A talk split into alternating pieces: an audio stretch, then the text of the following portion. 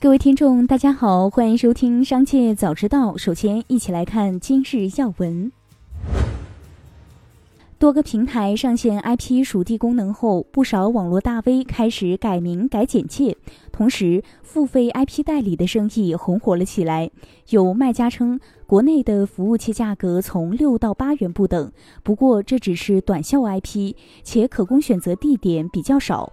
目前，某平台上 IP 代理等关键词搜索结果已经被屏蔽。两名消息人士表示。印度一家法院已暂停联邦执法机构冻结中国小米银行账户七点二五亿美元资产的决定。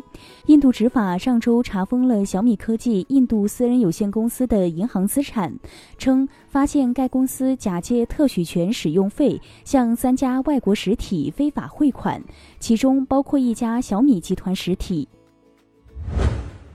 继续关注企业动态。据菜鸟官微五月六日消息。近日有网络传闻称，快递柜服务运营商邦鸟科技获得阿里巴巴 A 轮融资两千万元。对此，菜鸟网络科技有限公司发布微博称假消息。五月六日有消息称，宁德时代对美国生产电动汽车电池的工厂进入审查最后阶段。宁德时代正洽谈开设工厂，为宝马和福特提供产品。工厂潜在地点包括肯塔基州和南卡罗来纳州。五月六日，ST 易购复牌，开盘就跌停，下跌百分之四点九五。截至收盘，股价最新报三点零七元每股。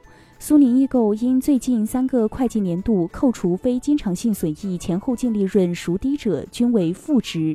且最近一年审计报告显示，公司持续经营能力存在不确定性。目前，苏宁易购董事会正采取各项措施，增加资金回笼，增强流动性，保障公司的持续经营能力，争取撤销风险警示，消除影响。当地时间五月五日，警方在位于瑞士罗蒙的雀巢工厂现场发现了五百多公斤、纯度超过百分之八十的可卡因，毒品被藏在从巴西运到工厂的集装箱里。警方称，其市场销售价值估计超过五千万法郎。目前，潘多拉在全球有七大核心市场，分别是美国、中国、英国、意大利、澳大利亚、法国和德国。在潘多拉的核心市场中，中国市场却业绩垫底。根据财报，该地区是报告期内唯一一个负增长市场，收入同比二零二一年减少百分之十八，为二点五一亿丹麦克朗，约二点四亿人民币。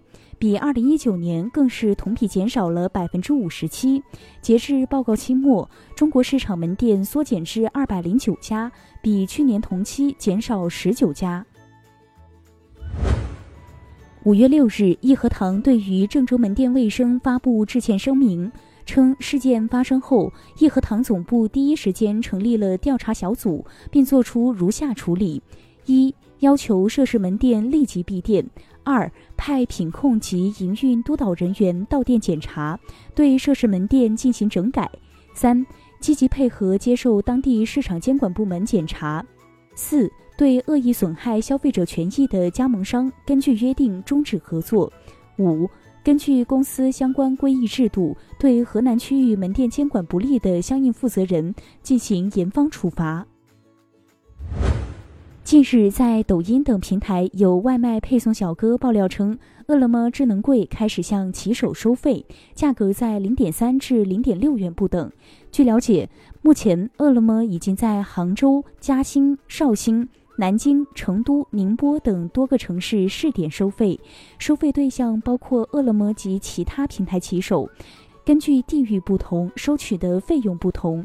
对于收费的行为，饿了么智能柜客服回应称，此前在刚推出的时候是关怀期，为了让骑手体验到智能柜的便利，所以免费。但是由于物业费、清洁费以及电费等成本支出，导致在部分区域开始收费。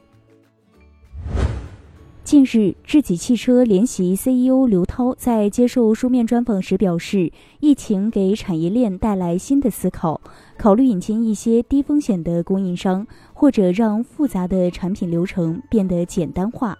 成立于二零二零年末的智己汽车，由上汽集团、张江高科和阿里巴巴集团共同打造。其中，上汽集团持股百分之五十四，阿里巴巴和张江高科分别占比百分之十八。刘涛介绍，智己汽车首轮公开融资已在规划当中。接下来，将目光转移到产业纵深领域。五家煤电上市公司亏损约二百七十亿元。为稳煤价、缓解上下游矛盾，系列政策组合拳出炉。煤炭进口实施零税率，明确煤炭领域经营者哄抬价格行为，专项再贷款额度已达三千亿元。分析机构仍持续看好煤炭行业景气度。大型发电集团超一半煤电企业亏损。中电联数据显示，新能源可参与电力平衡的容量仅为百分之十至百分之十五，“十四五”需适度发展煤电。业内人士建议，大力压降散烧煤和工业用煤，用煤结构进一步向电力倾斜。研究报告显示，农村全体人口中，六十岁及以上人口的比重达到了百分之二十点零四，六十五岁及以上人口的比重达到了百分之十三点八二，完全达到了老龄化社会的标准，且非常接近老龄社会标准。和全国老龄化数据相比，二零一九年中国六十周岁及以上人口占总人口的百分之十八点一，其中六十五周岁及以上人口占总人口的百分之十二二点六。农村地区的老龄化程度远超全国情况，农业劳动力的素质和结构对农业农村现代化和乡村振兴提出了挑战。五月六日，全国首个数字人民币预付式消费平台在深圳福田落地，并首选教培行业进行试点。据介绍，数字人民币智能合约技术可解决传统预付式消费存在终止消费退款难、停业关门追偿难、消费维权举证难等痛点。消费者在平台使用数字人民币缴费后，预付资金将被冻结在数字人民币钱包中。可按照上课次数等不同核销方式，通过数字人民币底层技术，可实现预付资金一笔一清、一刻一式。深圳建行成为首家参与试点的银行。以上就是本期《商界早知道》的全部内容，感谢收听，我们下次再见。